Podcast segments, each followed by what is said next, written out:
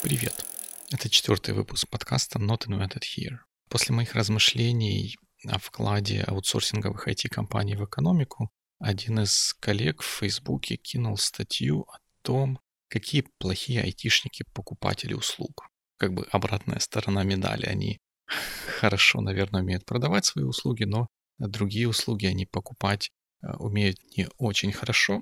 В этой статье автор, руководитель агентства, как они сами себя а, называют по аутсорсингову продуктовой компетенции в IT-проектах, рассказывает о том, почему IT-компании не являются лучшими из их клиентов и подводит под это утверждение некое такое вот обоснование, которое мне не совсем нравится, я его не разделяю, потому что отчасти там роль айтишников а, совсем уж принижается и сводится почти до низкоквалифицированного с экономической точки зрения э, действия. Э, однако эта статья побудила меня поразмышлять о том, как вообще происходят продажи. И скорее не о том, как они происходят, а почему продажи происходят и почему они могут не происходить а с такой вот несколько абстрактной точки зрения. И первая мысль, которая у меня есть по этому поводу, это то, что не все, что компания делает или использует в своей деятельности, она готова купить. И первое, что она будет не готова и не должна покупать, если это разумная и правильная компания, это есть одна вещь, которую любая разумная и эффективная компания никогда не будет покупать снаружи, никогда не будет аутсорсить. Это то, что относится к ее core competency. Это вот то, что собственное составляет душу и сердце компании. Вот эту деятельность, такие услуги или продукты компания никогда не должна и не будет аутсорсить, если она находится при своей памяти, если так можно сказать. Для IT-компаний это, собственно, разработка программного обеспечения, как написание программного кода, так и отчасти в зависимости от профиля IT-компании я бы отнес к ним и вот эти вот самые продуктовые компетенции, product management, анализ и сбор требований, оценка и эстимирование проекта. Вот это те деятельности или как бы тот род деятельности, который мне сложно увидеть в IT-компании, отданной на, отданной на аутсорсинг.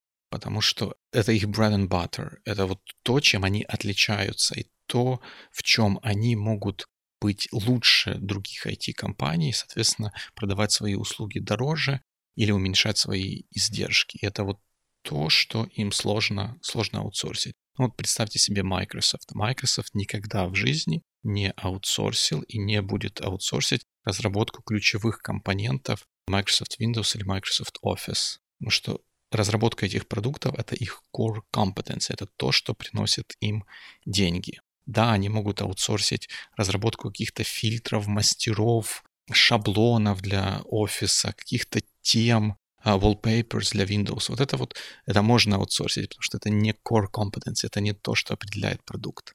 А то, что является вашей core competency, аутсорсить нельзя ни в коем случае. Мы в Рулапе то, что мы делаем, наша core competency, это мы виртуализируем приложения с графическим пользовательским интерфейсом и позволяем им их запускать в браузере. Это те вещи, которые мы всегда будем делать in-house. Если нам понадобится, например, система для CRM какая-нибудь, мы можем подумать о том, чтобы разработать ее внутри, но, скорее всего, мы ее с радостью отдадим на аутсорсинг, потому что это не наша core competency, но это что-то, что нам нужно для работы. Это первая мысль.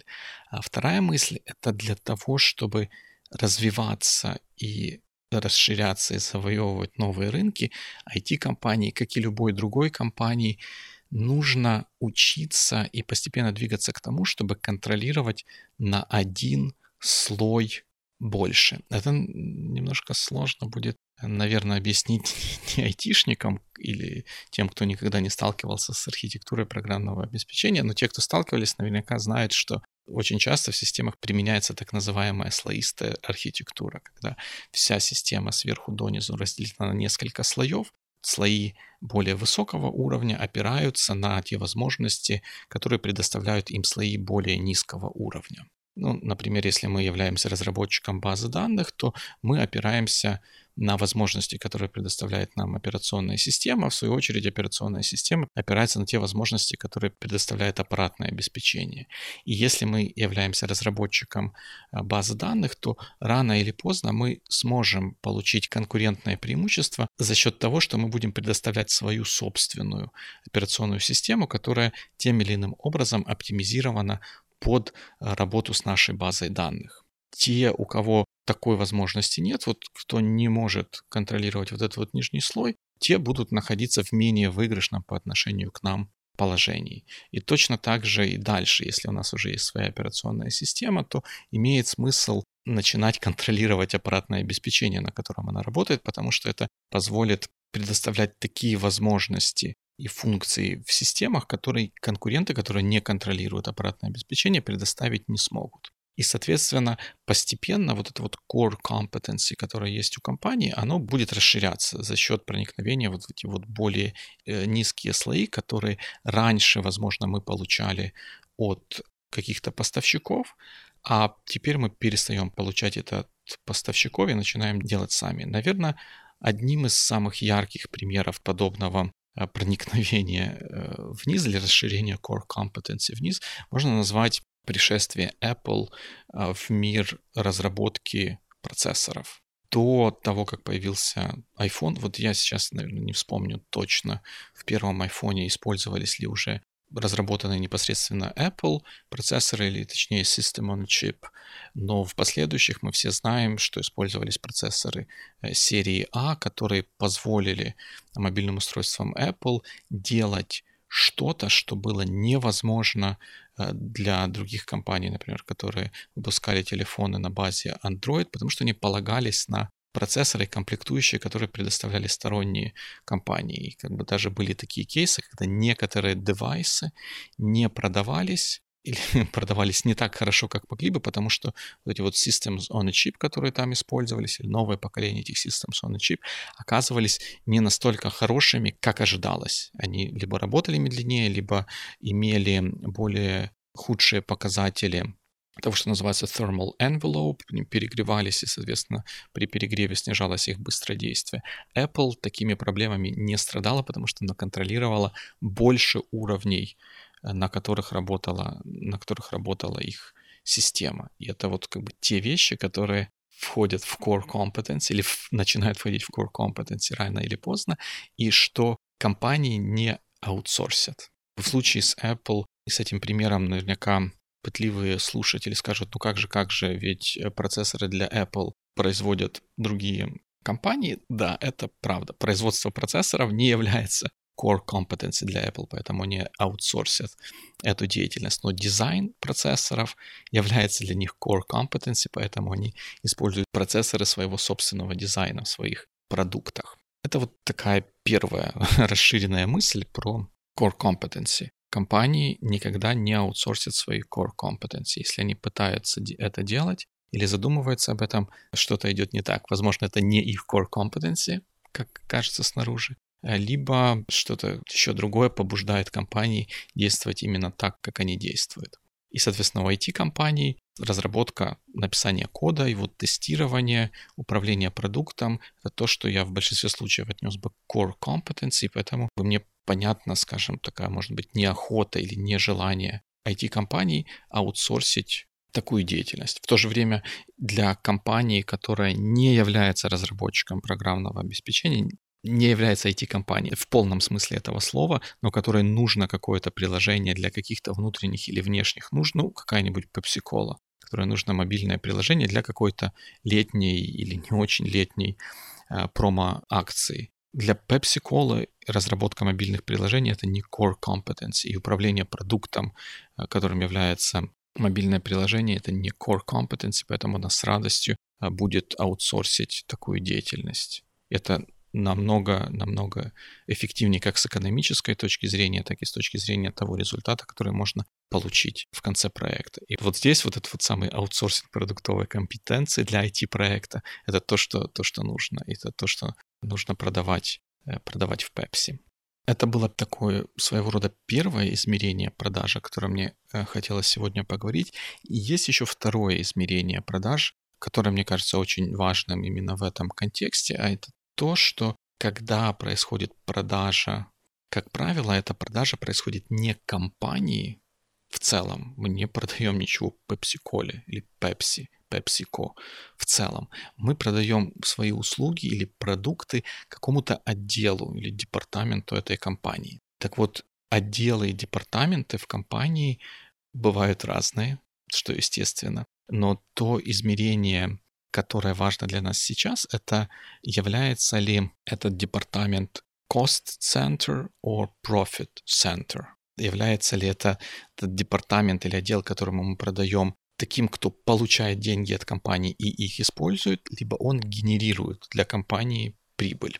В чем разница между этими двумя, двумя вещами в нашем контексте? Начнем, наверное, с cost center, потому что с ним немножко проще. Примером cost center может быть той же PepsiCola маркетинговый департамент. Или просто вот у компании, которая что-то выпускает, маркетинговый департамент. Он нужен, он играет важную роль, но он не генерирует прибыль непосредственно для компании. Он не продает свои услуги. У него, если составить э, profit and loss statement для этого департамента, у него в графе profit будет стоять в этом стейтменте, у него будет только losses. Как правило, у таких департаментов есть бюджет.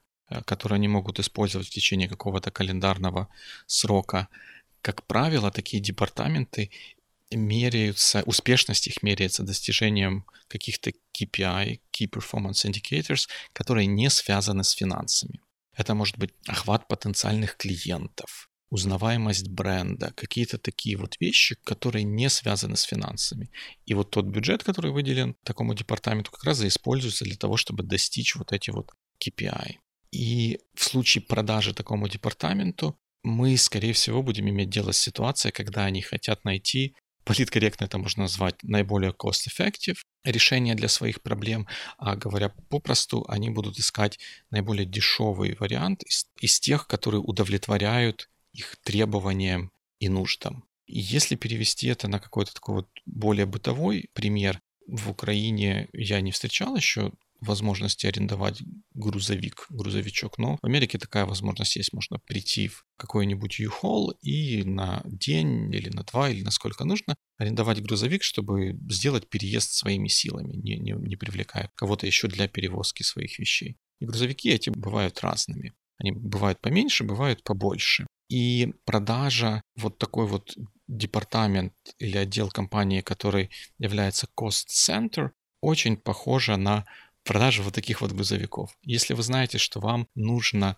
перевозить что-то не больше, чем полторы тонны за раз, ну, такой вот стандартный маленький грузовичок, то как бы компания, которая сдает эти грузовики в наем, не приседала, не танцевала, не плясала, не угощала вас с кофе или конфетками, вы не купите или не арендуете трехтонный грузовик или восьмитонный грузовик, потому что это вам не надо, потому что это намного выше ваших потребностей, и смысла в этом вы для себя не видите. У вас есть бюджет на этот переезд, и вы хотите использовать его максимально эффективно. То есть здесь шансов для какого-то апсела почти нет. Нужно постараться максимально эффективно продать то, что нужно клиенту. Это мы говорим о случае, когда департамент, с которым мы, мы имеем дело, является cost-center своей компании. Другой вариант — это департамент, который является profit center, то есть он генерирует прибыль какую-то, у него в P&L есть как profit, так и losses, и то, как ведет себя такой департамент, значительно отличается от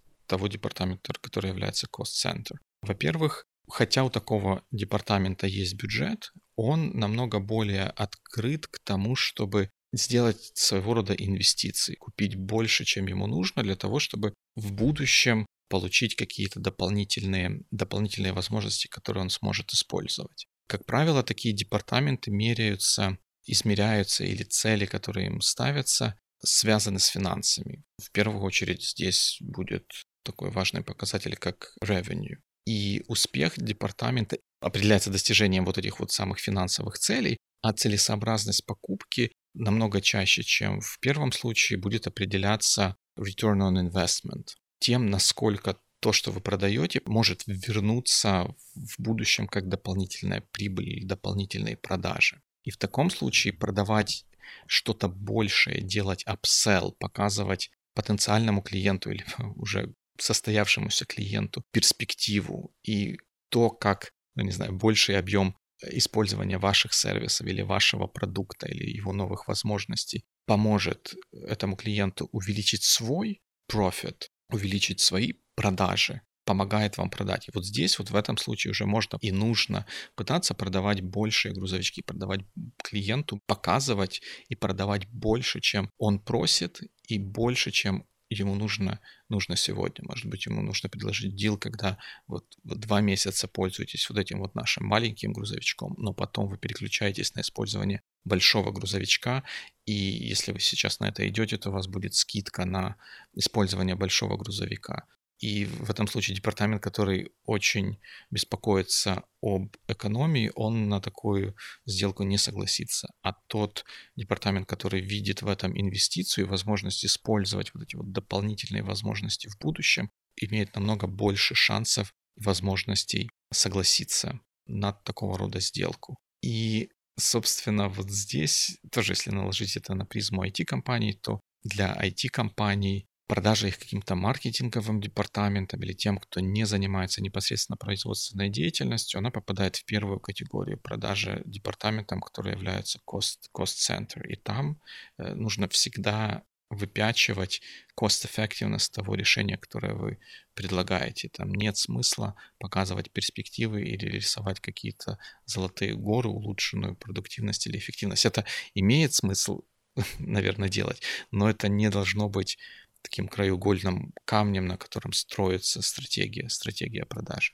В то же время, когда мы продаем что-то, что будет использоваться profit центром, то там гораздо больше возможностей, я уже говорил, сделать upsell и привлечь внимание покупателя и, наверное, самое главное, его деньги к тому, чтобы инвестировать в какие-то дополнительные возможности, которые сейчас могут оказаться невостребованными, но в будущем дадут им возможность получить больший ROI на покупки ваших услуг или продуктов.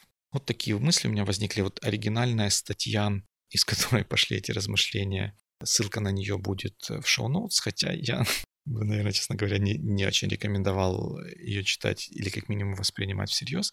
И также я в шоу-ноутс добавлю статью старую, но проверенную временем и хорошую от Джоэла Спольски про то, почему важно контролировать более низкие уровни в архитектуре вашей системы, если вы их еще не контролируете, какие возможности это может вам дать. Ну вот у меня такие мысли. Если у вас есть какие-то свои мысли, вы с чем-то не согласны или хотите поддержать или прокомментировать, милости прошу в комментарии. Буду рад с вами пообщаться. На этом все. До новых встреч в эфире.